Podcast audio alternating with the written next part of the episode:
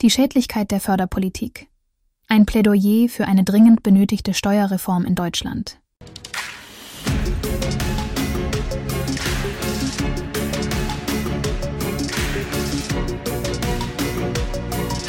Wir haben Inflation, wir haben einen Konsumrückgang und wir sind mit wirklich vielen Herausforderungen konfrontiert im deutschen Mittelstand. Und wenn ich dann die Schreie nach Vermögensteuer, Vermögensabgabe, Erhöhung der Erbschaftssteuer höre, dann würde das für den deutschen Mittelstand bedeuten, dass er ausblutet. In den letzten Jahren hat die deutsche Politik verstärkt auf Fördermaßnahmen gesetzt. Doch es wird langsam Zeit, einen entscheidenden Schritt zu gehen und die Steuerpolitik einer gründlichen Reform zu unterziehen. Ein kritischer Blick auf die aktuelle Situation stellt Fragen auf.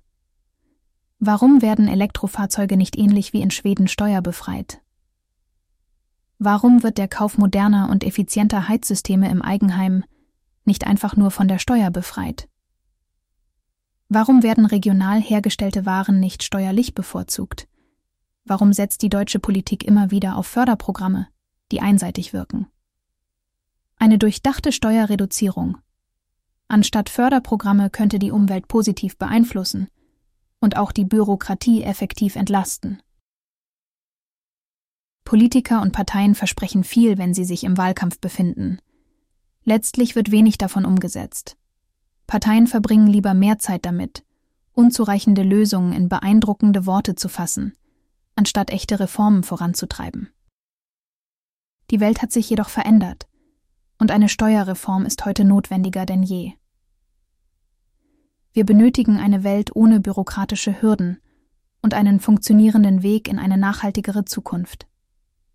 Statt Förderprogramme, Steuererhöhungen und CO2-Strafen benötigen wir funktionierende Ideen. Wer zum Beispiel die E-Mobilität fördern will, sollte elektrische Energie zumindest an E-Tankstellen steuerfrei anbieten. Dies schafft echte Anreize für den Ausbau der Ladeinfrastruktur, senkt die Kosten für Verbraucher und beschleunigt den Wandel. Aber auch Nahrungsmittel, einschließlich die der Gastronomie, sollten von Steuern befreit werden. Dies reduziert ebenso die Bürokratie und macht regionale Produkte wettbewerbsfähiger. Das fördert letztlich auch das nachhaltigere Leben. Es ist höchste Zeit, die Weichen für eine nachhaltige Zukunft zu stellen und der Schlüssel dazu liegt in einer revolutionären Veränderung unserer Steuerpolitik. Die engstirnige Denkweise mit Verboten und Bestrafungen zu agieren ist schlicht falsch. Ein Blick nach Schweden wäre eine Inspirationsquelle für Deutschland. Mit seinen etwa 10 Millionen Einwohnern hat Schweden nicht nur in der digitalen Wirtschaft, sondern auch in der Elektromobilität beachtliche Fortschritte gemacht.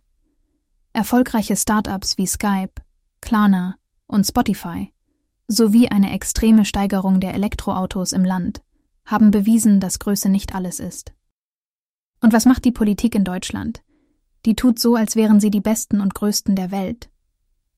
Hatten wir das nicht schon einmal in Deutschland? Ja. Und es endete fürchterlich. Ein weiterer Schlüsselaspekt ist das Vertrauen der Schweden in neue Technologien.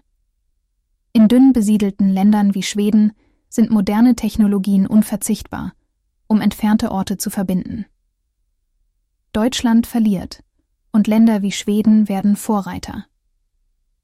Die Weitsichtigkeit der schwedischen Regierung, die klare Kommunikation und die Zusammenarbeit aller Akteure machen Schweden zu einem inspirierenden Modell für andere europäische Länder, die sich in Richtung Zukunft bewegen wollen.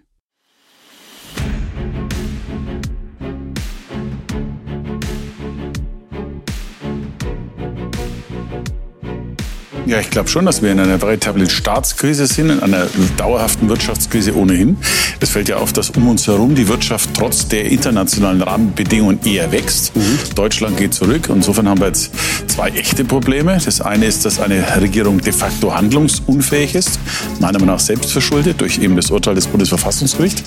Und zum anderen, dass wir keine echte Wirtschaftsstrategie haben, damit umzugehen und überhaupt keine Energiestrategie wie wir die Industrie und den Mittelstand in Deutschland.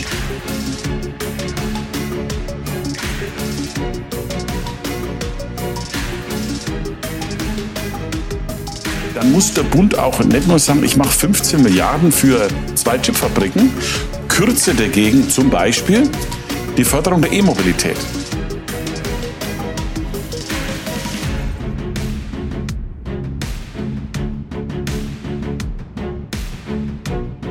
Ich finde so ähm, Industrien von außerhalb holen gut, kann man alles machen, mhm. aber man muss auch ein Wettbewerbsprogramm für die heimische machen. Zum Beispiel hätte man für vieles von dem Geld auch Unternehmenssteuern massiv gesenkt.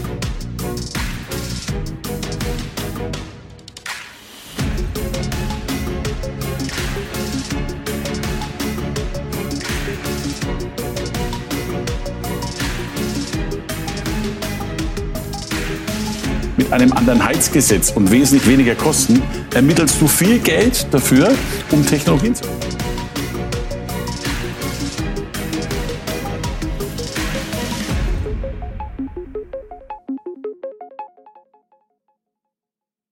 Dies war eine Produktion der Radical Live Studios.